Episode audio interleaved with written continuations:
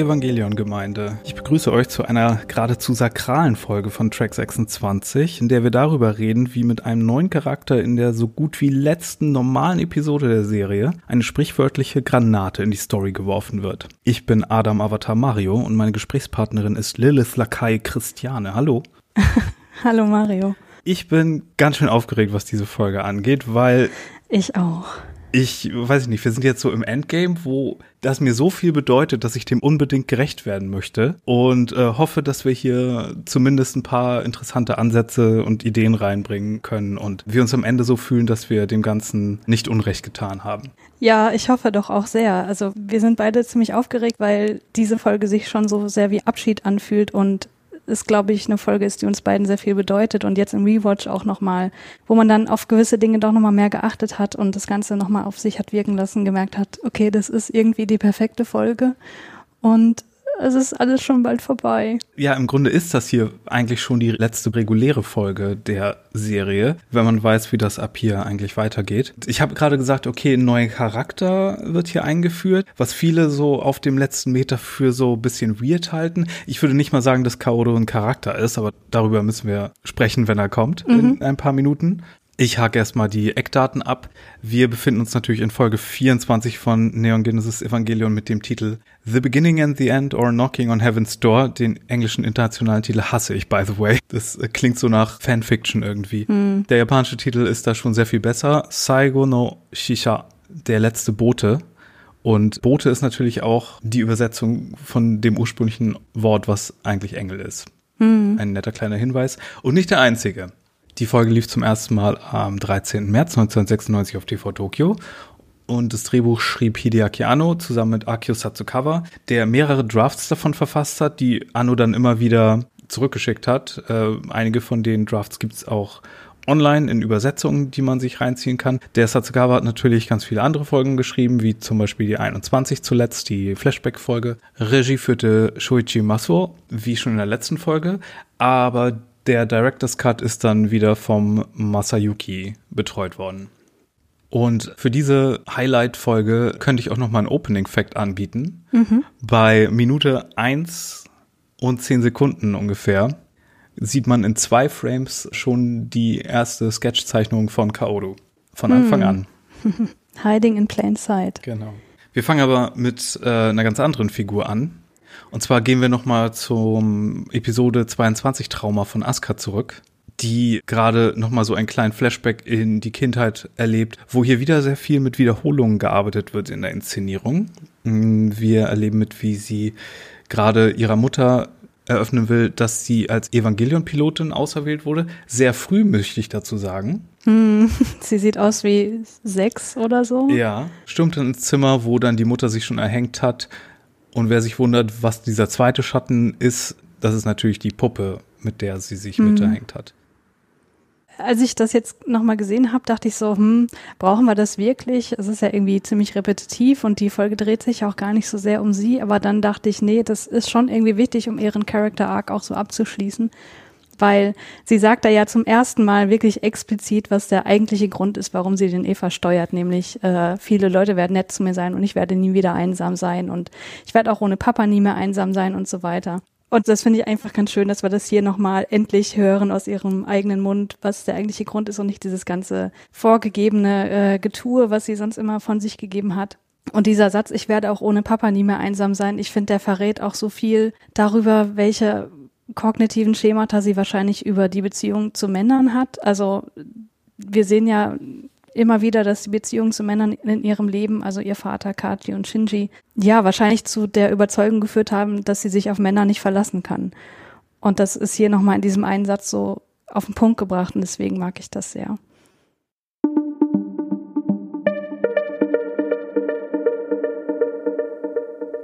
Es gibt dann eine Szene in der Küche von Misato mit dem Kaffee auf dem Tisch. Wir sehen da gar nicht die Charaktere erstmal, aber wir bekommen mit, dass das wohl eine Szene ist, die stattgefunden haben muss, bevor Asuka ausgezogen ist, beziehungsweise bevor sie sich nicht mehr wirklich hat blicken lassen bei Misato in der Wohnung. Hm. Shinji versucht ihr zu verklickern, dass Kaji wohl nicht mehr ist.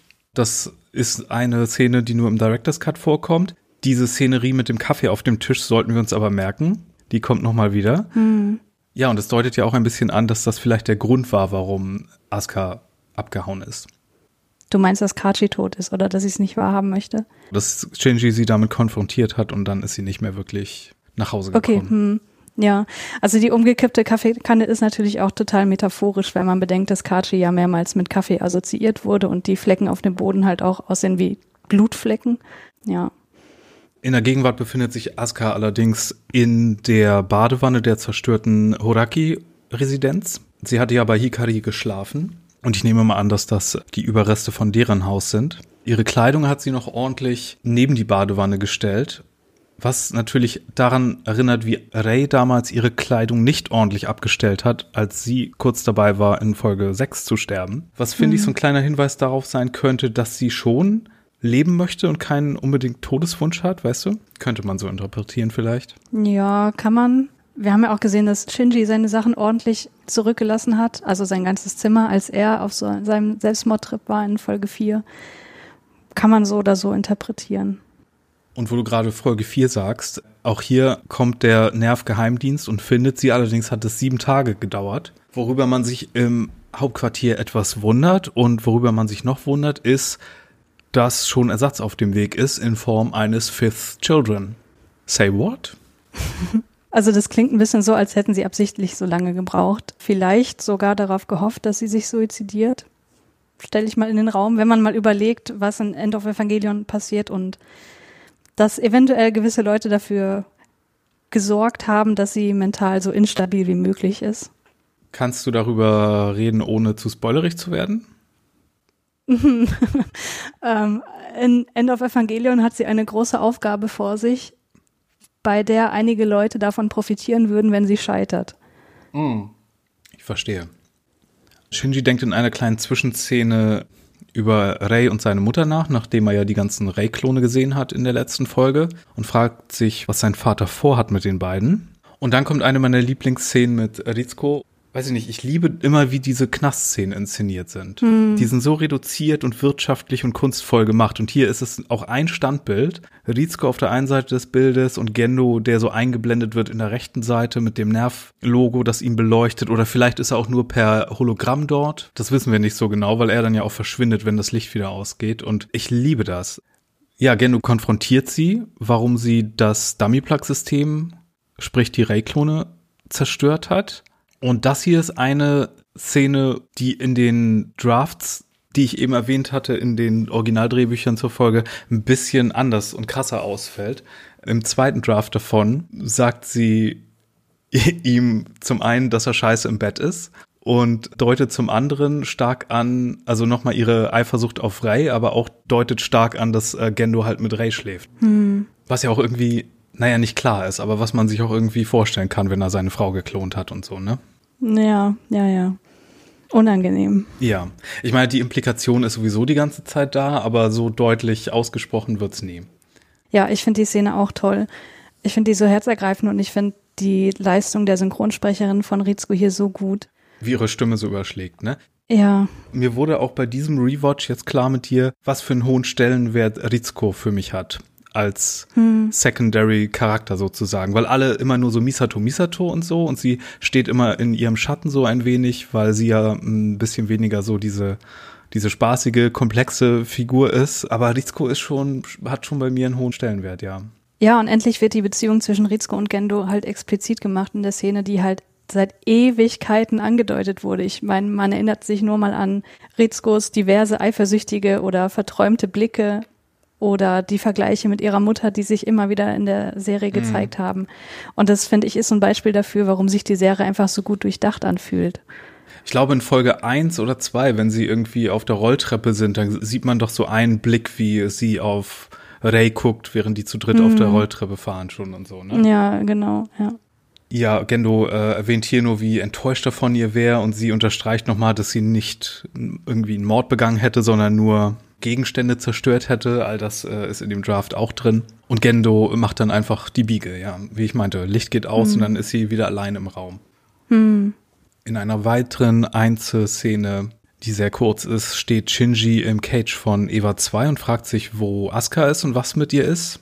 Und danach befindet er sich am neu gebildeten Strand, am am Strand des Kraters, wo einmal Tokio 3 war. Und äh, weißt du was, Strand, was das auf Japanisch heißt? Nein, weiß ich nicht. Das heißt Nagisa. Ach, guck an. Ja. Wie passend. Wie passend. Auf einer enthaupteten Engelsstatue sitzend äh, ertönt auf einmal, während Shinji meint, ach, es ist alles so schlimm und ich traue mich nicht mehr mit Ayanami zu reden und all sowas, ertönt auf einmal äh, eine engelsgleiche Stimme, nämlich die von äh, Akira Ishida, der hier eine wunder, wunder, wundervolle Synchronsprecherleistung verbringt und hier den Bishonen Schönlingsjungen Kaoru Nagisa spricht, der hier erstmal die Ode an die Freude anstimmt und es ist also der beste Entrance eines Charakters ever. Hm, finde ich auch. Und ich finde, es fühlt sich jedes Mal so an, als wäre die ganze Serie bis hierhin dazu da, auf diesen Moment und auf dieses Aufeinandertreffen hinzuarbeiten. Als wenn der Erlöser höchstpersönlich jetzt gekommen wäre, um, weiß nicht, alles gut oder nicht gut zu machen. Genau, weil Shinji hat ja wirklich niemanden mehr. Das äh, sagt er ja in der Szene davor und auch zu Beginn dieser Szene, dass ne, Rei ist halt Rei, Asuka ist nicht mehr da, Misato hat anderes zu tun, Toji und Kensuke sind weg. Also ja. der perfekte Zeitpunkt, um ihm einen neuen Gesprächspartner zu geben. Ja, vor allen Dingen haben wir ja auch die Serie an dieser Stelle komplett an die Wand geschrieben. Es ist ja alles mhm. schlimm und nicht mehr funktionierend und alle Beziehungen sind zerrüttet. Mhm. Und dann kommt jetzt hier von Himmel hoch diese ähm, engelhafte Gestalt, über die wir äh, wahrscheinlich noch einiges zu erzählen haben. Übrigens gleicher Synchronsprecher wie Fisheye aus Sailor Moon, der mhm. sehr weiblich präsentierende Schurke aus Staffel 4.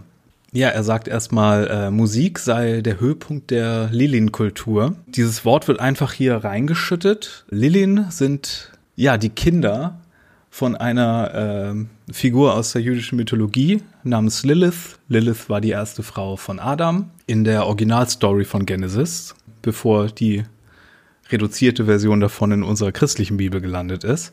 Die wurde nicht aus Adams Rippe, sondern aus der gleichen Erde geformt wie er, hat sich dann aber geweigert, beim Sex unten zu liegen oder so, wurde deswegen aus dem Paradies verbannt und hat dann außerhalb des Paradieses mit Dämonen Kinder gezeugt und das sind die Lilin und das sind die Menschen sozusagen. Das wird natürlich alles noch relevant in dieser Folge und ein super interessantes Schnipsel-Info Dingens, das ich noch gefunden habe bei meiner Recherche, ist, die Lilith, äh, die erste Frau Adams oder die erste Frau überhaupt, wird in vielen Kulturen, auch in babylonischen Texten und sowas schon erwähnt. Und auch in den Schriftrollen vom Toten Meer, ja, ja. Dort aber als eine Kreatur, die als Plural verstanden wird, nämlich Liliot, die ein ganzer Stamm von Leuten ist. Mhm. Interesting. Ja. Leute, die End of Evangelion schon gesehen haben, werden natürlich jetzt schreien. Und Shinji kann natürlich gar nicht anders. Shinji wird sofort rot, als Kaoru ihm das Du anbietet. Also er sagt, du musst mich nicht hier Nagisa-kun nennen, du kannst hier Kaoru sagen. Mhm. Und er dann, oh, dann kannst du auch Shinji zu mir sagen. Und er hat dann die Striche auf seinem Bäckchen, also das internationale Anime-Zeichen für Love Interest. ja, genau. Also durch Kaorus unvoreingenommene und neugierige Art der Kommunikation und Shinji, der halt so einen Hunger nach zwischenmenschlicher Nähe hat, wie wir wissen, ist es den beiden halt sofort möglich, eine total innige Beziehung aufzubauen. Also viel inniger, als es bei Asuka, Misato oder Rei jemals der Fall war. Mhm. Und das finde ich ganz schön. Ich möchte aber noch auf ein weiteres Detail eingehen. Kaoru redet Shinji ja sofort mit seinem Namen an und Shinji wundert sich, woher er den kennt. Und dann sagt er halt, naja, dein Name, den kennt man ja und du bist ja hier irgendwie berühmt und das ist ein äh, ganz ähnlicher Gesprächseinstieg wie der, den er mit Kachi hatte in Folge 8 auf dem Boot. Ja. Das ist nicht die einzige Parallele zwischen Kachi und Kaoru. Also das, das äh, finde ich offensichtlich. Oft optische Merkmal ist, dass die beide ständig die Hände in den Hosentaschen haben. Und wir wissen ja, dass Hände für die Agency von Charakteren steht. Also beide haben offenbar etwas zu verbergen. Mhm. Beide flirten mit Shinji, beide haben etwas übrig für, ja, so schöngeistige Dinge, würde ich sagen. Beide haben keine Angst vor dem Tod. Und naja, im Internet gibt's ja auch die Theorie, dass, äh, ich meine, wenn wir das jetzt hier besprechen, haben die Leute die Folge ja offenbar gesehen. Ähm, insofern ist das kein Spoiler, wenn ich sage, dass Kaoru ein Klon ist. Und die Frage ist halt, von wem eigentlich? Und da sagen einige Leute, dass diese Hinweise darauf deuten, dass er ein Klon von Kachi sein könnte. Ich finde das aber. Das habe ich noch nie gehört Doch, das habe ich äh, schon auf mehreren Seiten gelesen und ich denke mir so, ja gut, das sind irgendwie, ja, ich sehe die Parallelen, aber ich wüsste nicht, warum das jetzt, also wie das praktisch umgesetzt werden sollte. Ja, das mit den Händen ist, äh, das ist eine gute, das gefällt mir, weil das Händemotiv kommt ja hier auch äh, stark rein am Ende nochmal, ja. wenn Shinji erfährt äh, die Wahrheit sozusagen. Vielleicht noch was Interessantes zu seinem Namen. Kaodo ist eher eigentlich ein Frauenname. Also der kann für beides benutzt werden, hatte ich ja auch, glaube ich, schon mal was drüber gesagt. Und das W da drin, das ist so ein bisschen so eine stilistische Sache wegen dem japanischen Alphabet, aus dem das zurücktranskribiert wurde. Und im Manga wird er ja erstmal so vorgestellt, dass er eine Katze erwürgt. Ähm, was? Oh nein. Weil er sagt so, ja, jetzt muss sie wenigstens nicht mehr leiden in dieser Welt. Ah. Das ist aber eine Anspielung darauf, dass im Original Evangelion Proposal ganz ursprünglich sollte er von einer Katze begleitet werden und die Katze war der eigentliche Engel. Okay. Das haben sie dann natürlich gelassen. Das ist nur eine, eine Anspielung darauf. Und ich hasse Kaoru im Manga, by the way. Weil er und ja. Shinji sich nur ankeifen und ich hasse es. okay. Ich überlege gerade, ob ich eine Katze als Engel cool gefunden hätte. Ich weiß nicht, ich bin hm. da gerade ein bisschen indifferent. Ja, und äh, optisch ist natürlich auch, außer dass er natürlich wieder ein super sweet, cuter äh, Anime-Boyfriend aussieht und viel mehr wie eine Anime-Figur aussieht als Shinji wo wir ja schon oft gesagt haben, mhm. was für ein langweiliges Design Shinji eigentlich hat. Hat er auch rote Augen, wie Ayanami, und auch blasse Haare, in diesem Fall grau, was ein sehr cooles Design ist. Mhm. Misato stellt mal wieder ihren kleinen Helferling Makoto an, um ein paar Forschungen einzutreiben, weil er ja auch hacken kann und all sowas und Misato natürlich sowieso total sklavisch ergeben ist. Ähm, alle Daten über Kaoru wurden gelöscht, genau wie bei Ray, und er wurde geboren am Tag des Second Impact deswegen habe ich so, also ich glaube, dass er, also ich, ich bin eher Anhänger der Theorie, dass er ein Klon von Kiel Lorenz ist, dem Seele-Vorstand. Mhm. Und ich könnte mir vorstellen, dass, wenn wir nochmal theoretisieren, dass damals vielleicht DNA reingetröppelt wurde in Adam, dass da vielleicht aus den kleinen Beinchen von Adam irgendwie so Kaorus gekommen sind. Vielleicht, weiß ich mhm. nicht. Auf jeden Fall wurde er von Seele höchstpersönlich geschickt. Er kam nicht vom Marduk-Institut. Er ist in einige Sachen eingeweiht, wie wir auch später in einer Extra-Szene sehen. Aber erstmal sehen wir nur, wie er sehr, sehr gute Synchronwerte macht und dass nicht mhm. mal Eva 2s Kern ausgetauscht werden müsste. Und dass er wie Ayanami ist, das bestätigt er auch in einer Szene, wo er ihr auf der Rolltreppe begegnet weil alle dramatischen Sachen mit Ayanami immer auf Rolltreppen passieren müssen. ja, stimmt. Wo er nur sagt, äh, du bist wie ich und damit meint er natürlich ein Klon und ein Seelengefäß, weil er natürlich die Seele Adams mit sich trägt, während Ray noch eine andere Seele hat, und auch Ray wird dabei rot, denn was Anno hier, wie er in einem Interview mal gesagt hat, transportieren wollte und wie auch in den Originaldrehbüchern eigentlich ein bisschen deutlicher wird, soll er hier jemand sein, den alle von Anfang an mögen können und in den sofort alle verliebt sind. Mhm. In den ersten Version von dem Drehbuch gibt es auch Szenen von Kaoru in der Schule, wie äh, er sofort so ein Mädchen-Fanclub um sich rumschart und wie Kensuke Toji im Krankenhaus besucht und ihm ein Video von ihm zeigt und Toji dann total genervt ist, wie beliebt er sofort ist und ja. Und all sowas. Ähm, und sogar Misato kommentiert, wie attraktiv er ist und dass äh, Shinji bestimmt Komplexe bekommt wegen ihm. Aber dafür haben wir keine Zeit. Es muss so viel anderes noch in diese Folge rein. Hm. In einer weiteren zwischengeschobenen Szene sehen wir dann, wie Gendo und Fuyutsuki darüber reden, ja, wie Rei und Kaoru sich gerade getroffen haben. Das ist ja auch sozusagen ein Treffen der Titanen. Das sind ja die beiden großen Geschöpfe, um die es hier eigentlich geht, ne? weil die ja beide so die signifikanten Seelen tragen, mhm. um die es hier geht. Ja, und dann treffen die sich einfach nur auf einer Rolltreppe. Auf der Rolltreppe, das ja. Das ist so eine schöne Diskrepanz. Und teilen so zwei Sätze miteinander. Ja.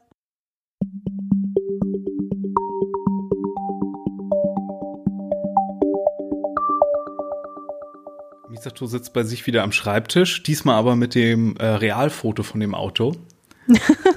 ja, stimmt. Bemerkt, dass Shinji noch nicht wieder zu Hause ist. Der hat auch gar keine Lust, wieder nach Hause zu kommen, weil das alles gerade super awkward ist und ist wahrscheinlich immer noch seltsam berührt von dem Annäherungsversuch von Misato von der letzten Folge, hm. zu der es jetzt eine interessante Parallele gibt, wo er weniger abgeschreckt drauf reagiert. Mhm. Denn im Nerv-Badehaus äh, das wir bisher noch nicht gesehen haben, trifft er auf Kaoru, der mit ihm einfach baden kommt. Ja, und können wir kurz festhalten, dass Shinji auf seinem Estat-Player die Ode an die Freude hört. Das finde ich so schön. das verrät schon so viel. Und dass äh, Kaoru ihn aus seinem Weglaufen, aus seinem Raum hier rausholt, weil er ja der große Barrierenbrecher auch ist. Mm. Kaoru ist nicht nur der große Barrierenbrecher, er ist auch der große Badephilosoph. Denn ich meine, Kaoru kommt nur so wenig vor. In einer Folge von Evangelion. Und jeder Satz, den er sagt, gehört irgendwie auf einen Kalender gestrickt. Mhm. Und ist so bedeutungsschwanger und so tiefgründig und so entwaffnend. Ja, ja. Was ihn so besonders macht, ist, finde ich, auch, dass er so ein wichtiger transzendentaler Charakter ist, der auch so besonders teilweise ist, weil er wie die Black Lodge Bewohner aus Twin Peaks ist, die ja auch so unheimlich sind, weil sie ja wissen, dass sie in einer Fernsehserie sind und deswegen in so einem Raum nicht nur ganz in der Fernsehserie existieren, sondern so zwischen unserer Welt und der fiktiven Welt und das macht ihn so ein bisschen extra special. ja, ja, auf jeden Fall. Immer wenn ich ihn reden höre und, und sehe, dann denke ich, oh, er weiß es, er weiß es. er weiß, dass wir ihn gucken und sowas. Ja, also ja. nicht wirklich, aber du weißt, was ich meine. Ne? Er ist so, ein, so eine Figur, die, die jenseits von der Handlung auch existiert, so ein bisschen. Und später in den Rebuild-Filmen wird das ja noch so ein bisschen ausgeweitet, wenn er dann sogar Andeutung darauf macht, dass das alles schon passiert ist mehrere Male und mhm, sowas. Mhm. Aber diese Weisheit, die er hat, diese erleuchtete Qualität, bevor das Ganze dekonstruiert wird im Finale, Finale, mhm. ähm, he knows. Ja, und deswegen steckt da auch so viel Doppeldeutiges drin. Also allein schon dieser Satz, ähm, wo er zu Shinji sagt, ein Zuhause zu haben, in das du gehen kannst, gibt dir inneren Frieden, das ist eine gute Sache. Wo wir jetzt wissen, gut, er hat ja kein Zuhause, zumindest nicht auf dem Planeten Erde, wenn wir nochmal an diese Black Moon, White Moon Sache zurückdenken. Ne? Das kann man halt so, so bildlich auch nehmen. Das mag ich einfach. Ja, beim Baden hat er unheimlich viele gute Sprüche. Unter anderem, wie die Menschen so viel Schmerz in ihrem Herz haben und warum sie so leiden und dass ihre Herzen wie aus Glas sind. Besonders das von Shinji, weil er spürt ja auch sofort, was für ein Sensibelchen Shinji ist. Hm. Nimmt dann auch seine Hand, wo Shinji dann nicht zurückschreckt. Äh, hier gab es dann Teil zwei dieser Übersetzungskontroverse wo wir gleich ein bisschen ausweiten müssen, weil die Kontroverse war, er sagt hier an dieser einen Stelle, das ist auf Deutsch ein bisschen komisch übersetzt. Da sagt er, ich fühle mich verbunden zu dir. Äh, eigentlich sagt er, du hast meine Zuneigung verdient. Mhm. Und Shinji versteht nicht ganz, was er meint, fragt nach und dann meint er, es bedeutet, ja, er bedeutet hier das Wort Ski, was mögen oder lieben heißt, je nach Kontext. In einer der alten Übersetzungen auf Englisch hat er lieben gesagt, ich liebe dich, das heißt, ich liebe dich. In der neuen Übersetzung haben sie wieder ein Like daraus gemacht. Hm. Und dann hat man diesem Übersetzer, diesem Dan Kanemitsu, wieder vorgeworfen, okay, was soll das denn? Warum machst du hier Queer Erasure und all sowas? Hm. Und äh, während ich an dieser Einstelle so wirklich daneben finde, dass es irgendwie von linken Terroristen gesprochen wird, hm. bin ich hier wirklich eher auf der Seite Like reicht. nicht, dass es sich nicht hier um eine Art von Liebe handelt, aber das hier ist ja nicht nur eine normale Shipping-Liebe, wie in so einer Serie. Es geht hier um viel mehr. Mm, ja. Zum einen. Bedeutet das, dass Shinji nicht irgendwie queer ist? Nein. Shinji ist keine Null auf der Kinsey-Scale wahrscheinlich. Mhm. Aber was ja hier besonders wichtig ist, ist, dass Kaodo, und das ist ja die Krux an der Sache, der erste ist seit seiner Mutter, der ihn bedingungslos liebt und ihm bedingungslos diese Zuneigung und Offenheit zukommen lässt. Mhm. Wie gesagt, er ist geplant gewesen als dieser Bishonen-Archetyp aus Animes, in denen sich sofort alle verlieben und so, schön und gut. Ich finde es aber sehr albern, wie dann auch irgendwie so ganz viele Fanseiten und Fanartikel und Thinkpieces dann so No-Homo-Fanreaktionen haben und das ganz schlimm finden, wenn hier jetzt irgendwas insinuiert wird, dass was Homoerotisches mitschwingt. Selbst auf einer der großen Fanseiten gibt es einen längeren Text zur Analyse von Shinji und Kaoru und wie das im japanischen Kontext zu sehen ist und bla bla bla. Und klar, dass sie baden heißt nichts und das mit dem Mögen kann man auch so auf diese eine Sache sehen.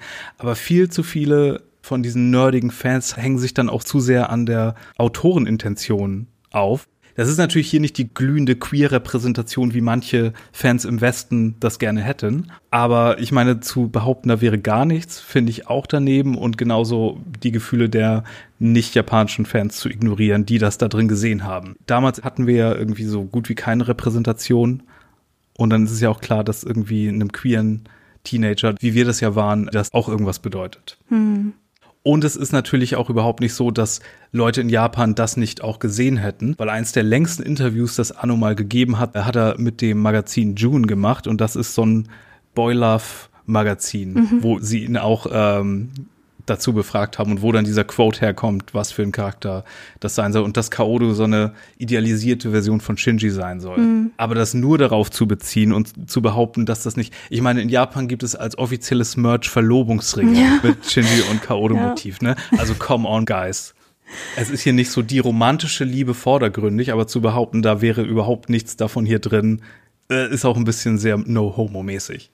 Oder was ist da dein Gedanke zu? Ich kann dir im Grunde da nur total zustimmen. Also zum einen ging mir das ähnlich, als ich das zum ersten Mal gesehen habe, dass ich dachte, oh okay, habe ich nicht kommen sehen, finde ich total cool, dass diese Möglichkeit hier aufgemacht äh, wird, dass Shinji möglicherweise homo oder bisexuell ist oder zumindest nicht heterosexuell. Das fand ich richtig cool. Und damals, meine ich, war in der Vox-Übersetzung auch noch das Wort Liebe drin. Und ich glaube tatsächlich hat er da auch noch das gesagt, was du vorher gesagt hast, uh, you're worthy of my grace oder so. Uh, du bist mein, ne, ich weiß nicht genau, wie es auf Deutsch war. Das sagt Shinji in der neuen Übersetzung ganz am Ende, wenn er das nochmal wiederholt, das, ah, okay. was auf Deutsch das mit der Verbindung ist. Genau, aber das, das mit der Verbindung, das war hier an der Stelle auf jeden Fall auch anders. Also das habe ich anders in Erinnerung. Mhm. So. Und jetzt aus heutiger Perspektive sehe ich das aber ganz genauso wie du, dass es hier um die bedingungslose Liebe geht. Es geht nicht darum, dass hier plötzlich jetzt, jetzt ein Junge da ist und äh, er realisiert jetzt, oh, ich bin jetzt, äh, keine Ahnung, ich bin wohl doch nicht so hetero, wie ich dachte, was auch immer. Das ist alles viel zu profan, finde ich. Ähm, mhm. Also es geht halt darum, dass er die, die erste Person ist, die Shinji sagt, dass er sie bedingungslos liebt oder zumindest mag, wie auch immer. Ich glaube, kann das nicht auch sein, dass das ein Wort ist, für das es einfach keine gute Übersetzung gibt, was eben so zwischen Like und Love ist?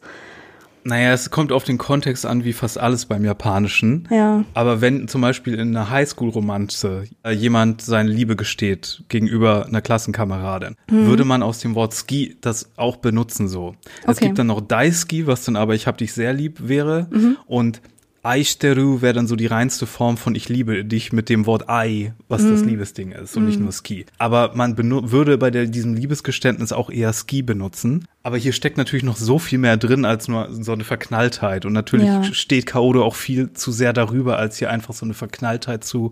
Er meint ja was viel Sakraleres hier. Ja, genau. Du? Ja, ja, weil, weil Shinji ja auch ein Repräsentant seiner, also der Menschen insgesamt ist.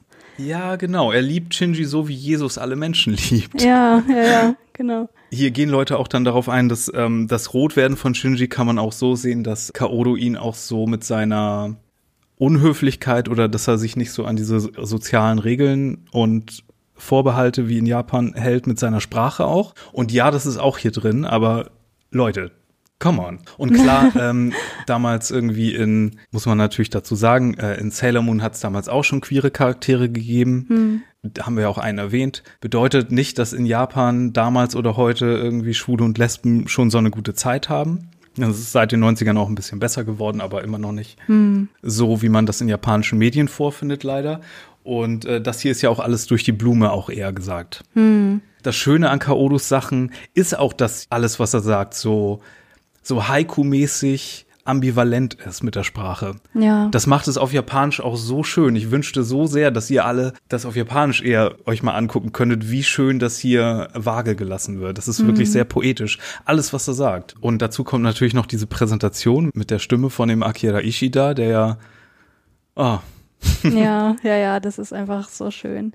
Ich möchte noch mal einen Vergleich aufmachen, der, glaube ich, das noch ein bisschen illustriert, was vielleicht du auch meinst, aber was ich auf jeden Fall meine, warum mir das zu profan wäre, wenn es hier einfach nur darum ginge, dass Shinji seine Sexualität entdeckt.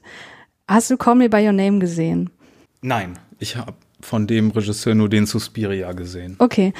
Am Ende des Films gibt es einen Monolog des Vaters von Elio und der spricht über verschiedene Dinge, weil es Elio gerade nicht so gut geht. Und unter anderem, ich versuche das jetzt so vage wie möglich zu halten, ne? unter anderem spricht er eben über die Liebe. Und er sagt sowas wie, das, was du hattest, das ist was ganz, ganz Seltenes und das haben nicht viele Leute und das hatte selbst ich nicht.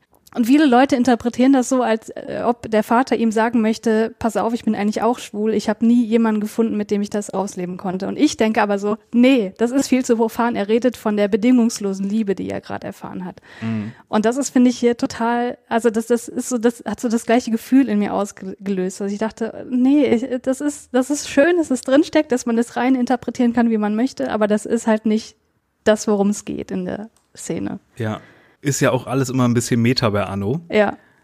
Und es ist ja auch ein bisschen so ein, so ein ich möchte fast nicht sagen Mittelfinger, aber ein bisschen so eine Grätsche in die ganze, weil was ist die nervigste Frage im Evangelion-Fandom? Wer ist Best Girl? Mhm. Und die ganze Serie hat er ja wahrscheinlich schon während der Produktion mitbekommen, dass irgendwie alle sich gestritten haben, oh, wer ist Best Girl? Rei oder Asuka oder vielleicht noch Misato? Mhm. Und mit wem kommt Shinji am Ende zusammen? Und hier sagt er den Fans, mit so einer Figur, die hier jenseits von allem steht und die, von der noch nie jemand was gehört hat, die ganze Serie lang, sagt er einfach allen so, das ist nicht wichtig. Ja, genau. Das ist nicht die Liebe, die Shinji hier jetzt braucht. Das, Richtig. Nein.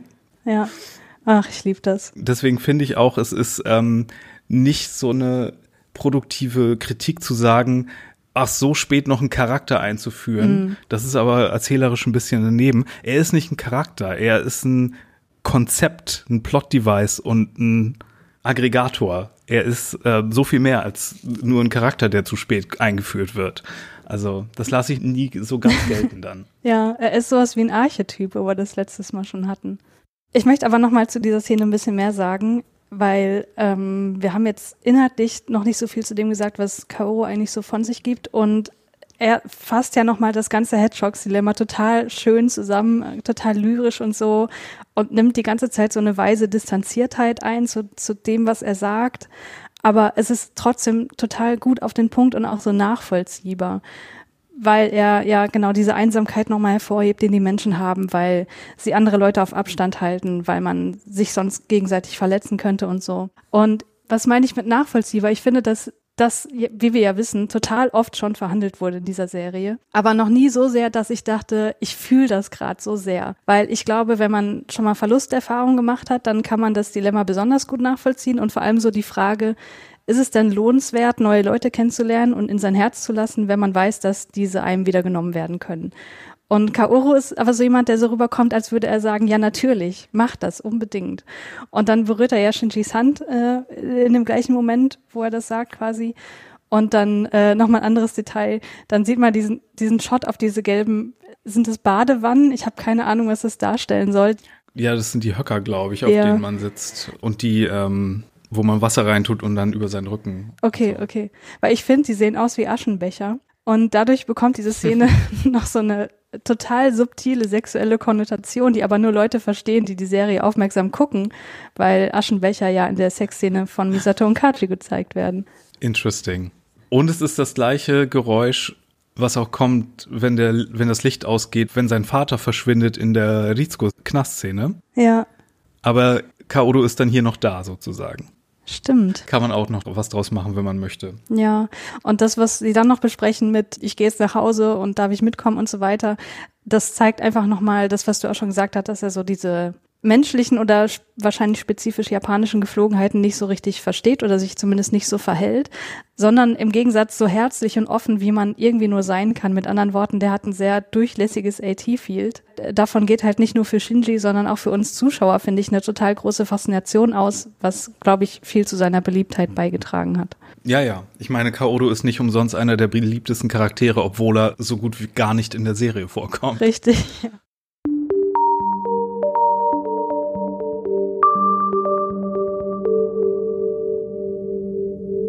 Gendo steht in der nächsten Szene vor Eva 1 und spricht mit seiner Frau, dass bald der letzte Engel kommt und dann unser Wunsch erfüllt wird danach. Stellt sich natürlich die Frage, besteht Gendos Plan wirklich nur darin, Yui wiederzusehen? Und deckt sich das mit dem, was Yui geschehen lassen möchte? Hm aktuell, weil sie das ja wahrscheinlich auch irgendwie mitbekommen und darauf reagieren kann in ihrer Position als äh, Shogoki-Seele. Hm. Ganz wichtig ist hier ein kleiner Ausschnitt, der für Death and Rebirth produziert wurde und der in der Serie so nie vorkommt. Deswegen war es damals ganz wichtig, Death and Rebirth zu sehen, weil man sonst einen ganz bestimmten Kontext nicht versteht. Mhm. Und zwar sieht man hier einen Ausschnitt, wie wir unter Gendos weißen Handschuh, den er ja immer anhat, sehen, wie er den Adam-Embryo in seiner Hand drin hat, der immer noch so klein ist, was natürlich bedeutet, der weiße Riese im Keller kann nicht Adam sein. Hm. Kleine Szene danach mit Rey, wie sie über Kaoru nachdenkt und äh, warum sie wieder lebt und was das alles soll. Die finde ich übrigens total schön, ne? Die ist so klein und lebt von so wenigen Worten, aber auch von den Bildern. Sie fragt sich ja, wieso bin ich hier, wieso bin ich noch am Leben und so.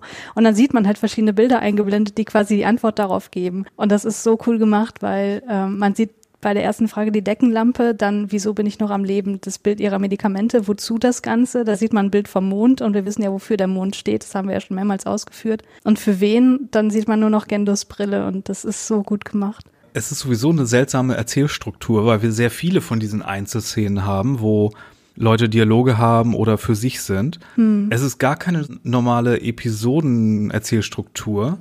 Es ist so viel versatzstückmäßiger und auch viel statischere Bilder. Also wie du eben schon meintest, das sind so Einzelbilder ganz oft. Hm. Oder wie im, im Nervgefängnis mit dem Standbild.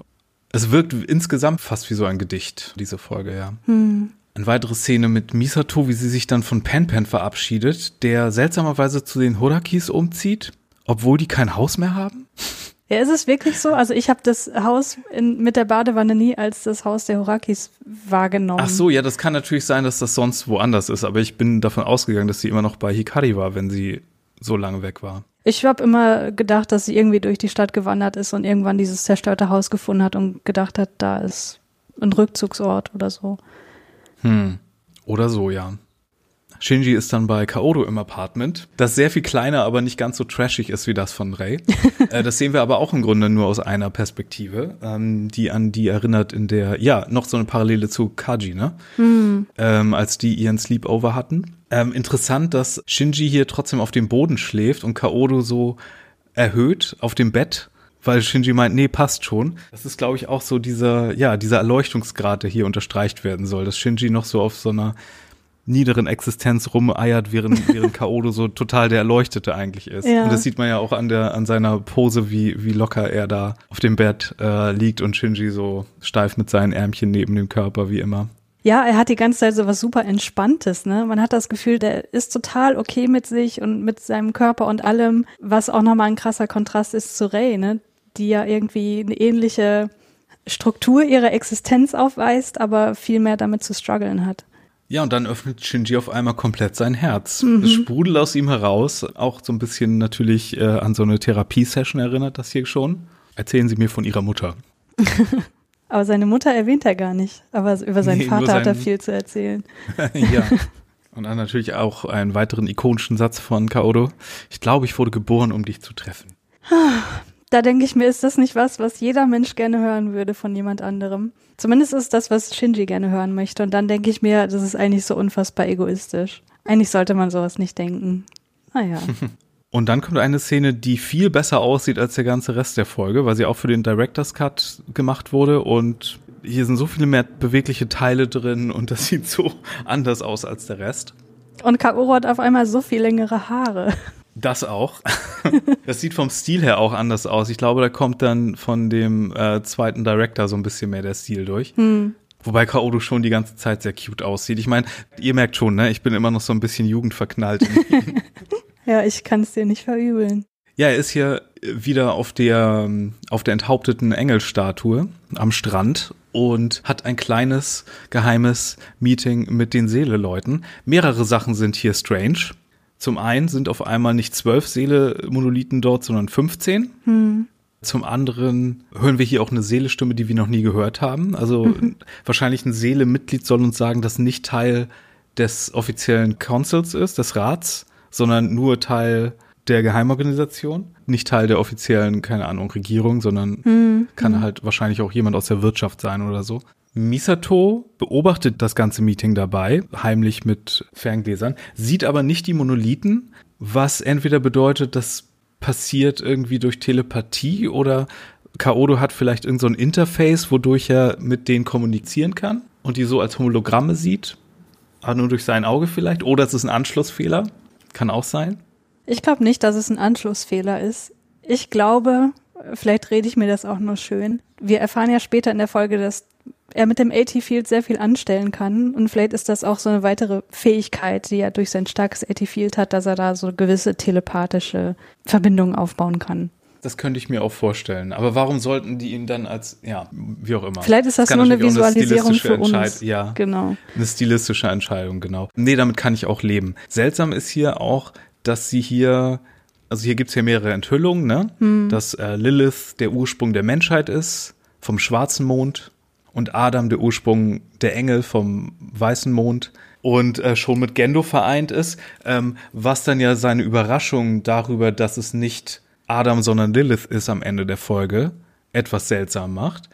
Ich glaube aber, was hier gesagt wird, dass er mit Gendo schon eins ist, kann man auf mehrere Arten sehen. Das kann man auch so sehen, dass Gendo sich irgendwie was einverleibt hat oder so, was jetzt nicht unbedingt die Komplettheit von ihm ist. Oder es ist halt auch ein Fehler. Wie gesagt, zumindest die Folge 24, wie sie ursprünglich war, wurde ja sehr schnell gemacht damals. Sagen die auch immer wieder, da hatten sie ja kaum Zeit. Warum dann im Director's Cut so ein Fehler ist, wäre natürlich ein bisschen schwieriger zu verdauen und verzeihen. Aber diese Dinge passieren. Evangelion ist ja alles, wenn nicht inkonsistent in gewissen Sachen. Und eine weitere Sache, die hier äh, Kaodo natürlich, das ist alles noch lange vor dem Reveal, dass er ein Engel ist. Ja. Von daher, ähm, er zeigt hier aber, dass er auch Misato schon wahrgenommen hat Ja. aus der Ferne. Ja, das finde ich so cool. Das mag ich total, diesen Twist an dieser kleinen Szene. Und was ich total mag stilistisch hier ist in den Ruinen diese ganzen Masten und Kabel und so, die hier in den Ruinen sind, die sind so schön und cool in Szene gesetzt und Death and Rebirth endet ja auch dann damit und End of Evangelion beginnt dann ja damit. Ja. Und ah, Ja, und auch die Engelstatue, die hier in der Szene viel mehr aussieht wie ein Skelett. Das mag ich auch. es ist eine Steinstatue, es sieht aber tatsächlich aus wie ein enthaupteter Evangelion. Ja, ja, genau. Ich habe aber noch eine Frage an dich. Und zwar, ich habe heute total viel recherchiert und total viel gelesen und gestern auch schon und so. Du kannst es dir vorstellen, dir ging es wahrscheinlich ähnlich. Trotzdem ist mir nicht klar, welcher Wunsch des Seelekomitees Kaoru umsetzen soll. Also Kiel redet ja davon, äh, hier bla bla, wir, wir betrauen dich mit der Erfüllung unseres Wunsches. Und ich bin nicht dahinter gekommen, was er damit meint. Hast du da eine Idee? Mehrere, aber das ist eine Sache, die man, die wirklich undurchdringlich ist, glaube ich. Ja. Absichtlich. Ich glaube nicht, dass es da, es sei denn, im vierten Evangelion-Film, der noch kommt im Januar, sagen sie, das ist jetzt so, wie es die ganze Zeit laufen sollte schon. Und Ja. dann kommt die große Erklärung, was nicht so sein wird. Aber was, was Seele vorhatte und ob sie überhaupt Kaoru rein Wein eingeschenkt haben Ja, genau. und was die Alternative gewesen wäre und so, das ist ganz schwer rauszukriegen. Ich würde sagen, es gibt eine konstruktive und eine destruktive Version vom Third Impact. Die destruktive würde einfach die Adamseele mit dem Adams Körper vereinen und die Welt zerstören und für die Menschen unbewohnbar machen und die Welt der Engel einläuten. Was Kaoru, nehme ich an, denkt, dass Seele als Weltuntergangskult will. Weswegen er sich über sie wundert, wenn er dann später runtergeht in den, ins Terminal. Es gibt auch noch eine zweite Version, die konstruktiv ist und noch was anderes mit der Menschheit macht. Das ist so ein bisschen wie das Ende von Akira, wo es einmal nur die Zerstörerversion gibt dessen, was mit Tetsuo passiert und einmal dann aber auch die, wo ein weiteres Universum geschaffen wird, was Akira dann zumindest anfängt zu tun. Ähm, ich glaube, so kann man das ein bisschen verstehen. Okay. Also das erste ist irgendwie konsistenter mit den Dingen, die hier in der Folge geschehen. Aber das zweite, was du erklärt hast, das ist für mich immer das gewesen, was Seele wollte. Also ich habe das nie so verstanden, dass die einfach nur den Untergang der Menschheit wollten, sondern eine höhere Evolutionsstufe erreichen. Was ja schon irgendwie eher in die konstruktive Richtung geht. Ja, es geht dann halt um Details, ne? Da gibt's dann ja auch so Sachen wieder aus diesem Videospiel, aber das ist, finde ich, total, die, die Version da drin, die finde ich auch so langweilig. Aber da sprechen wir später nochmal vielleicht drüber in der Death and Rebirth oder End of Evangelion Folge. Sollen wir hier jetzt mal weitermachen? Ja. Reicht dir das erstmal? ja. Okay. Makoto hat Daten von Maya gestohlen für Misato und äh, rausgefunden, dass Kaodo nicht nur mit Eva 2, sondern mit jedem Eva synchronisieren konnte. Wie gesagt, das ist immer noch nicht die äh, Katze aus dem Sack, haha, dass es hier der letzte Engel ist, obwohl so viele Hinweise da drauf schon sind. Misato schaut dann auch noch mal bei Rizko im Knast vorbei. Sie sagt dann, es ist der letzte Bote und Misato scheint das auch nicht zu checken in dem Moment. Nee, das stimmt. Aber dass er mit allen Evas synchronisieren kann, das habe ich so nicht verstanden. Ich habe verstanden, dass er, dass das Besondere ist, dass er seine Synchronisationsrate willentlich verändern kann, weil mich würde das doch sehr wundern, wenn er mit Eva 1 synchronisieren könnte. Oh, stimmt. Das wäre ja auch die verbotene Verbindung schon, ne? Das, geht, das dürfte er ja gar nicht. Ich glaube nicht, dass irgendjemand ihn in Eva 1 stecken würde. Ja. Ich weiß nicht, das mit Misato ist ja auch so eine Inkonsistenz, ne? dass sie dann später noch äh, überrascht ist, dass er hier ein Pattern blau macht mhm. in der Szene darauf. Aber vielleicht denkt sie sich, okay, Rizko sagt hier, okay, er ist hier der letzte Bote und sie sagt, okay, er ist ein böses Omen und denkt sich sowas vielleicht. So kann man das retten. Ein weiteres schlechtes Omen dafür, dass wir alle verloren sind, weil sie ja am Ende von Folge 23 auch schon so ganz viele kryptische Sachen mhm. bei ihrem Zusammenbruch gesagt hat. So könnte man sich das vorstellen vielleicht. Mit dem letzten Boten, dass das wirklich Bote im Sinne von Engel ist, das ist für uns. Mhm. Dann geht's aber auch schon los. Äh, Showdown. Kaoru stellt sich vor Eva 2, aktiviert die Einheit ohne einzusteigen und dann Freude schöner Götterfunken. Und by the way, Kaoru kann fliegen und by the way, er ist der letzte Engel und by the way, wir haben hier jetzt für den Rest der Folge Beethoven, vierter Satz, neunte Sinfonie. Hm, ist das nicht toll? Und es ist großartig. ja. Natürlich fragen sich die Leute im Hauptquartier, hey, was ist hier los? Wieso Eva 2? Aska ist doch in Krankenzimmer 303, wo wir auch nochmal hin zurückkommen. Ja.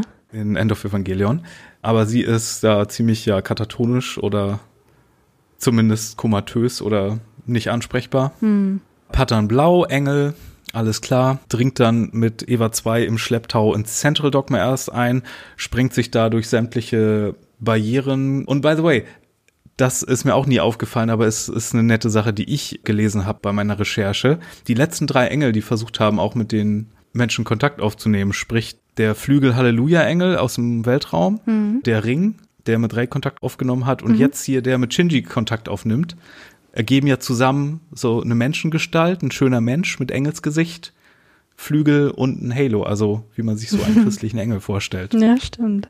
War nicht schlecht. Und die sind jeweils an eins der Kids gebunden, storymäßig. Ja, cool, mag ich. Shinji folgt ihm dann in Eva 1 und wie gesagt, das Handmotiv wird hier nochmal großartig fortgeführt wie wir nur seine zitternde Hand sehen, wie er auf seinen Greifstick in Eva hält. Aber wir haben auch gar keine Zeit, das jetzt zu verarbeiten. Er hat ja jetzt hier schon eine Mission zu machen. Darf ich noch ein ganz kleines Detail droppen? Und zwar, während ähm, Eva 02 noch auf dem Weg nach unten ist und so weiter und Shinji ihm dann folgt, werden so gewisse Dinge durchgesagt, nämlich der, ich weiß nicht, wie man es ausspricht, der Male Bulge Level wird verschlossen und Yuga sagt irgendwann was von Kokitos wurde durchbrochen und das sind beides Begriffe aus Dantes göttlicher Komödie, nämlich der achte und der neunte Kreis der Hölle. Ah ja, interessant. Ja, Kaoru wundert sich hier die ganze Zeit auch noch über die Evas und was die Lilien damit wollen und das sind doch hier die Adams eigentlich Kopien und die sollten ihnen doch gar nicht wohlgesonnen sein. Und warum behalten die die überhaupt hier? Weird as human people. Mit Shinji kommt es dann zum, zum Showdown, beziehungsweise äh, Shinji in Eva 1 kämpft gegen Eva 2, während die so eine Art Dialog haben und als er Kaodos Körper direkt angreift mit seinem Messer, erscheint natürlich auch ein AT-Feld und da erklärt er ihm, was die eigentliche Natur des AT-Feldes ist. Das nennen nur wir Menschen in unserer technikversessenen Sci-Fi-Art das. Es ist natürlich eigentlich das, das Kokoro no Hikari, das, ähm, das Licht des Herzens, das hm. uns von anderen trennt. Und ein schönes Detail, was ich auch sehr liebe, ist, Eva 2 erwischt ja äh, Shinji dann auch mit einem Proc-Knife. Und wo liegt das? Natürlich direkt im Herzen von hm. Eva. Hm. Von Shinji natürlich. Ja, und Misato zu Makoto äh, währenddessen, ähm, übrigens, wenn das Signal von Shogoki erlöscht, dann äh, machen wir hier aber bitte Selbstzerstörung, um den Third Impact zumindest zu verhindern. Und mit Signal erlöschen, glaube ich, wenn sie das AT-Feld nicht mehr wahrnehmen von Eva 1, ja. Hyuga findet das aber total okay. Wenn er mit Misato sterben kann, dann gibt Schlimmeres für ihn. Oh Mann. Die ganze Zeit läuft übrigens immer noch die Musik, da, da, da, da, da. Und dann äh, passiert etwas sehr Seltsames. Kaodo macht nämlich noch was anderes mit dem AT-Feld. Er sprengt sich erstmal zum Terminal-Dogma, also zum Keller-Keller von Nerv auf, erzeugt dann ein Eindämmungsfeld, das so wie eine Art, ja, Schutzkuppel auch funktioniert. Und es sieht hier auf einmal aus wie in der Second Impacten Antarktis. Hm. Und dann gibt's noch ein weiteres interessantes Detail, als wäre das nicht alles schon verwirrend und dramatisch genug. Es wird noch ein zweites AT-Feld gemessen, und zwar das von Ray die jetzt auch hier ist und äh, Zeugin des Ganzen wird, ist natürlich die Frage, hat Gendo sie geschickt? Ist sie hier persönlich, um Shinji zu beschützen? Ist sie hier, um ihren Körper, also Lilith, zu beschützen? Oder warum ist Rei hier auf einmal da? Und ursprünglich, bevor so die ganzen äh, Sekundarliteratursachen offenbart haben, sozusagen, dass Adam der erste Engel ist und Lilith der zweite ist und die sozusagen die Ursprünge von Engel und Menschen sind, war immer noch die Frage offen, wer der zweite Engel ist. Hm.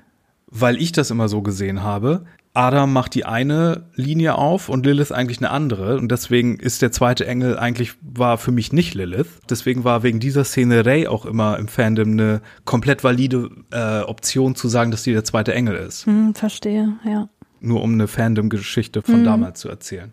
Ich hatte auch noch eine Pet Theory, dass es nicht Ray ist und nicht Lilith ist, sondern dass der zweite Engel alle Klone von Adam sind. Was dann nämlich zur, zur Prophezeiung passen würde, dass alle Engel erlöschen müssen, bevor ne, die Third Impact Sache oder das Human Instrumentality Project passieren kann, was dann ja zu Sachen passt, die in End of Evangelion auch passieren. Hm, das stimmt. Über ja. die man sich vielleicht an der Stelle etwas wundert.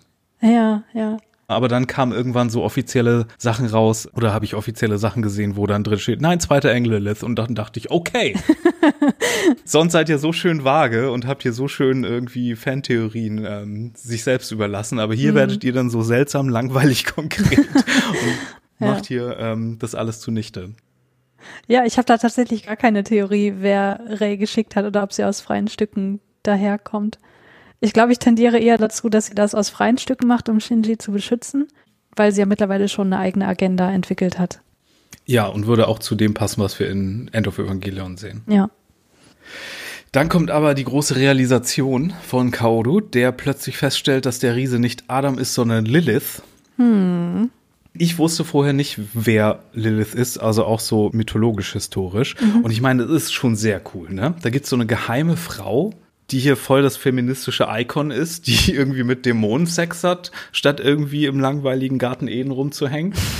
Und das macht hier natürlich so eine Yin-Yang-Situation auf, ne, mit den beiden Konzepten, mit männlich-weiblich und all sowas. Hm. Shinji kapiert hier aber gar nichts, genau wie wir als Zuschauer in dem Moment, wenn wir das zum ersten Mal sehen. Kaoru lässt sich in diesem Moment aber packen von Eva und Shinji und entscheidet dann, Moment, nee, jetzt verstehe ich, was hier die Menschen vorhaben. Die sind ja doch gar nicht so dumm, die sind ja sogar clever. Die haben hier ja so was vor, das Ganze in meinem Wheelhouse ist, das Ganze irgendwie zu meiner Ha-ha-ha-artigen Sache passt. Und dann äh, realisiert er plötzlich in Kombination damit, würde ich sagen, dass er, oder hauptsächlich, weil er auch Shinji in sein großes Herz geschlossen hat, diese Leute sind ja doch wert, dass sie hier bleiben. Also nicht die rechtmäßigen Leute sollen hier leben, sondern die Leute, die hier schon sind. Hm. Die hier sich trotz aller Widrigkeiten eine Existenz äh, aufgebaut haben und die, ähm, die sind es wert, dass sie hier bleiben dürfen. Das versteht Shinji nicht, aber Kaoru versichert ihm so, nein, das ist jetzt meine Entscheidung. Er framet das sozusagen als Freitod, obwohl es ja gar nicht ist. Er sagt ja, Shinji, bring mich um, weil nur so können die Menschen leben. Dann blickt er aus der Hand von Eva nochmal nach oben, wo er Ray anguckt. Und dann beginnt die dramatischste Minute in All of Television.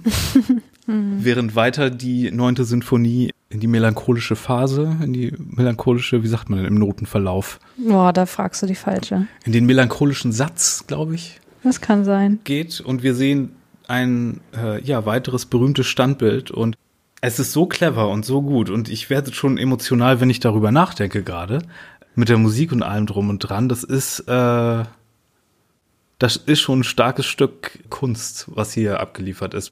Die Musik läuft die ganze Zeit und die läuft hier wirklich auf diesen perfekten Moment zu, wo wir wirklich, ich glaube, über 50 Sekunden auch, ne? Es sind 64 Sekunden. So viele sogar. Auf jeden Fall, wir sehen das Standbild, wie Eva eins äh, Kaoru hält wo nur sein Köpfchen aus der Faust rausguckt und er hat immer noch das, das Messer in seinem Herzen stecken. Und nach all der Zeit sehen wir dann nur einen Kopf ins LCL-Becken fallen. Säuberung von Eva und danach Gendo und Rey, wie sie sich das Ganze angucken. Und damit ist die Geschichte vorbei. Hm. Fast buchstäblich. Ja, ich liebe diese Szene auch total. Ich finde das so gut, dass wir nur das sehen, dass nicht irgendwie nochmal zu Shinji ins Cockpit geschnitten wird, sondern dass wir allein durch diese Szene spüren, wie Shinji mit sich selbst gerade kämpft. Dass es so legitim ist auch, ist so die Magie davon, weil, wie gesagt, Kaoru ist gerade eingeführt worden. Hm. Und die ganze Serie über haben wir, der Feind kommt, der Feind wird vernichtet gehabt. Mhm. Und hier kommt hier dieser Typ und es ist auf einmal so furchtbar dramatisch, als hätte die ganze Serie hierauf hingearbeitet. Ja. Aber es ist ein Charakter, den kennen wir gar nicht. Wie hat es sich das verdient? es ist sehr seltsam, dass das funktioniert. Ja, aber es funktioniert so gut. Ich meine, es ist zeitgleich der einfachste und der allerschwierigste Kampf. Und das wird einfach nur durch dieses Standbild transportiert. Das ist einfach, das ist einfach so gut. In der Nacht ist Shinji dann am Strand, wo er Kaoru zuerst kennengelernt hat und unterhält sich mit Misato, die hier so total die harte Realistin ist und fast so spricht wie Rizko eigentlich. So, er war ein Engel, du hast ihn vernichtet, du hast nichts falsch gemacht. Mhm. Nur einer kann überleben, der Stärkere und irgendwie sowas. Und ja. also sie merkt auch gar nicht, wie Shinji dar darunter leidet gerade und sagt ihr dann auch sehr passend, du bist kalt, Misato. Ja.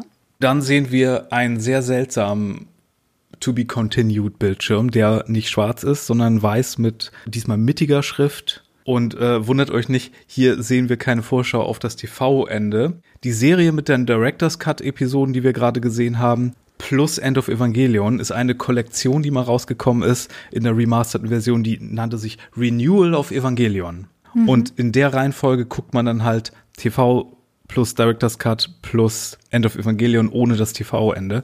Deswegen ist hier die Vorschau schon auf das End of Evangelion-Ende, auf die alternative Folge 25.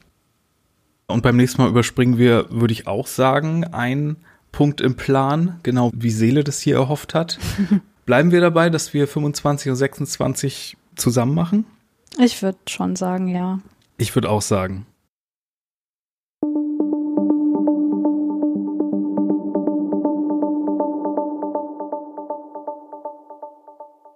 So, jetzt erzähl mir noch mal was äh, über diese Folge. Ich will noch gar nicht aufhören, über die zu reden.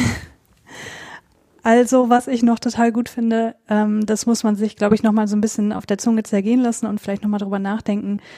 Mit Kaoris Tod ist ja zeitgleich der erste und der letzte Engel vernichtet. Also er ist ja die Reinkarnation von Adam, der ja der erste war und er ist gleichzeitig der letzte. Du hast gar nicht gesagt, wie er heißt als Engel, fällt mir gerade auf. Ach so, Tabris. Hat das auch eine Bedeutung? Ich glaube, er ist einfach nur der letzte Bote. Er ist ja auch, wie gesagt, eigentlich Adam, und als Kaoru ja eine künstliche Sache. Ja, genau. Ich meine, klar gehört er auch zu der Prophezeiung vielleicht, aber vielleicht nur als äh, sozusagen Second Coming of Adam.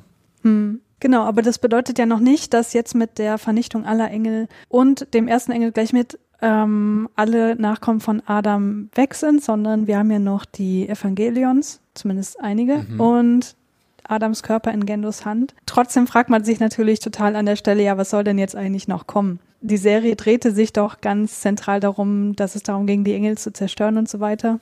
Aber das wurde ja auch schon mehrmals angeteasert, dass das Eigentliche noch auf uns wartet, wofür ja auch noch ganz viele weitere Evangelions geschaffen wurden. Ja. Ich weiß nicht, auf welchen Punkt ich möchte. Ja, nach so einer Ablehnung und wir hangeln uns hier an Shinjis emotionaler Welt ab, ähm, fühlt es sich ja auch vor allen Dingen, wenn man Teenager ist, so an, als würde die Welt dann davon untergehen. Hm. Was diese Apokalypse-Animes ja auch mal besonders gut machen, äh, sei das jetzt Evangelion oder eine von den anderen aus diesem Adolescent Apocalypse Genre. Und das ist genau das, was wir scheinbar die nächste Folge machen, denn die Folge heißt auch Waru Sekai, eine endende Welt. Bevor wir zum Ende kommen, zum Ende dieser Folge habe ich noch was aus meinem Briefbuch mitgebracht. Und zwar eine Theorie zu Adam. Möchtest du die hören? Natürlich. Also, ich bin immer noch dabei, meiner Freundin hier alles zu erklären, zumindest das, was ich hier offenbar, wie ich schreibe, in fünf Freistunden am Donnerstag recherchiert habe. Offen hatte ich zu der Zeit nicht viel Schule. ähm, und ich schreibe dort, Adam war der erste Engel, durch den der Second Impact ausgelöst wurde. Wodurch genau, weiß ich nicht. Jedenfalls war der dann da am Südpol und ich weiß auch nicht genau, was mit dem passiert ist, aber auf jeden Fall haben da welche Genmaterial oder so von dem entnommen und einen neuen Embryo draus gemacht, nämlich unseren alten bekannten Adam, das Embryonteil. Von dem ersten Adam, in Klammern wird auch Lichtgigant genannt, stammen die Engel ab. Er ist also die Mutter der Engel. Und da in Eva ja die Theorie herrscht, dass die Engel wieder zu ihrer Mutter zurück müssen, versuchen die Engel natürlich immer Adam zu finden. Da dieser aber nur so ein Mini-Teil ist, schreibe ich hier, oh Gott, strahlt er nicht so viel Energie ab. Lilith hingegen, das Mega-Ding im Terminal-Dogma, ist ja ziemlich groß und strahlt viel Energie ab. Die Engel werden davon also angezogen, in dem Glauben, dass sei Adam. Nerv führt die Engel also an der Nase entlang. Nur Kaoru kommt dem Geheimnis auf die Spur, denn als er vor Lilith schwebt, sieht er, dass es nicht Adam ist. Ja, das ist meine Theorie. Ich finde es nicht so überzeugend, dieses, äh, dieses Energiekonzept. Aber irgendwie müssen die Engel ja, also irgendwie müssen sie es ja spüren, wo sie hin müssen. Ja, aber scheinbar scheinen ja Lilith und Adam eine ganz ähnliche Energiesignatur zu haben, sonst hätte Kaoru das ja nicht bis zum Ende angenommen, nehme ich an. Ja. Ist das schon das letzte aus deinem Briefbuch gewesen? Nee, ich habe noch ein bisschen was, aber das würde End of Evangelion spoilern, deswegen behalte ich mir das noch vor. The gift that keeps on giving. Wollen wir noch über die Drafts ein bisschen sprechen? Ich habe mir den nämlich auch angeschaut und die Handlung ein bisschen zusammengefasst und Hau raus. Also es gibt ja zwei verschiedene Drafts, also die ich gefunden habe. Vielleicht gibt es noch mehr, hast du ja schon gesagt, aber das sind die, die auch in englischer Version im Internet vorliegen. Und das erste, der erste Entwurf, der ist, finde ich, schon sehr weit entfernt von der eigentlichen Handlung, die wir hier in der Folge tatsächlich sehen. Und es fängt schon ganz anders an mit der Einführung eines weiteren Evangelion-Prototypen, nämlich Alpha Eva, der, der nur kleine, fünf Meter ne? groß ist. Ein großer Unterschied im ersten Entwurf ist auch noch, dass Asuka psychisch nicht am Ende ist, sondern genauso wie wir sie kennengelernt haben. Und sie nennt Shinji an einer Stelle sogar Shinchan, wo ich denke, oh, hätte sie das doch mal gemacht, vielleicht wäre vieles anders verlaufen. Ja, aber nur weil sie ihn ärgert, weil er in Kaoru verknallt ist, oder? Ist das die Stelle? Nee, sie tröstet ihn sogar. Ja, also es ist da eine ganz andere Konstellation tatsächlich da sind, finde ich, die Queer-Vibes noch viel, viel stärker, weil ähm, Shinji und Kaoru da nackt schwimmen gehen und Shinji kann nicht schwimmen, wie, auch, wie wir auch wissen, und da offenbar Schwierigkeiten hat, sich über Wasser zu halten und in Tränen ausbricht und Shinji dann wirklich total emotional ihm seine Liebe gesteht und Kaoru weist ihn dann aber zurück und ich, als ich das gelesen habe, dachte ich so, oh mein Gott, das ist so. Er sagt dann, ich fühle nicht wie du und das äh, habe ich sehr gefühlt. ja, von daher ist die Version, die wir haben, zum einen sehr viel ungayer und dann trotzdem viel mehr irgendwie. Ja, genau. Der Endkampf, der ist auch tatsächlich nochmal wesentlich krasser hier, finde ich. Also da, da spielt der Alpha Eva dann auch noch eine Rolle, der Rey und Kaoru in einem Stück auffrisst. Ich frage mich, ob ich mhm. das gern gesehen hätte. Ich glaube, ich hätte es ein bisschen deplatziert gefunden, aber das ist wahrscheinlich auch meine heutige Perspektive, die wahrscheinlich alles deplatziert findet, was irgendwie anders ist. Das Gospel darf nicht angerührt werden. Ja, genau. Und was aber in beiden Entwürfen so ist, dass Adam nicht als Lilith entlarvt wird, sondern es tatsächlich Adam ist. In Rebuild ist es ja andersrum. Da wissen ja alle von Anfang an, dass es nicht Adam ist. Da wird ja diese ganze Scharade gar nicht gemacht. Ja, und ein interessanter Aspekt aus dem zweiten Entwurf fand ich, ähm, ich weiß nicht, ob das im ersten auch schon vorkam, aber auf jeden Fall im zweiten habe ich es gelesen, dass Kaoru Narben an den Handgelenken hat. Als er Shinjis Hände betrachtet, sieht Shinji das und ähm, dass er da gleich mit so einer Suizidalität assoziiert wird, finde ich interessant. Und Shinji bekommt daraufhin so starkes Herzklopfen, dass er in Ohnmacht fällt. und in der nächsten Szene sind sie beide in Shinjis Zimmer und unterhalten sich so ein bisschen über Musik. Und zum Abschied küssen sie sich. Ja. Ach je. Der Rest ist aber tatsächlich sehr ähnlich zu dem, was wir kennen. Ja, guck mal, da ist es doch sehr viel kunstvoller, wie wir diesen besonderen Moment bekommen haben mit dem einminütigen Standbild. Ja. Im Gegensatz zu irgendwelchen kleinen Eva-Alphas, die hier Leute aufessen. Genau, es ist alles so viel subtiler und eleganter und das ist auch so mit ein Hauptgrund, warum ich die Rebuild-Filme einfach überhaupt nicht mag.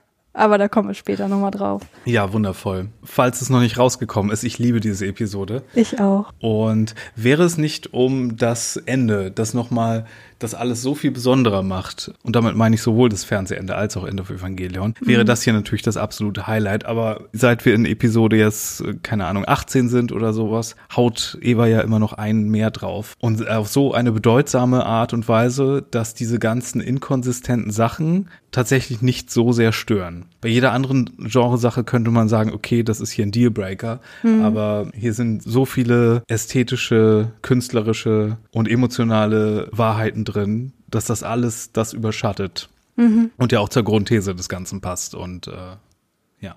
Ich kann mich dem nur anschließen. Das ist eine perfekte Folge, die finde ich jetzt, wo ich sie nochmal gesehen habe, vielleicht sogar ein bisschen besser ist als Episode 18, wenn auch auf einer anderen Art und Weise. Na, ich würde sagen, die sind beide gleich gut. Die kriegen mich emotional beide sehr.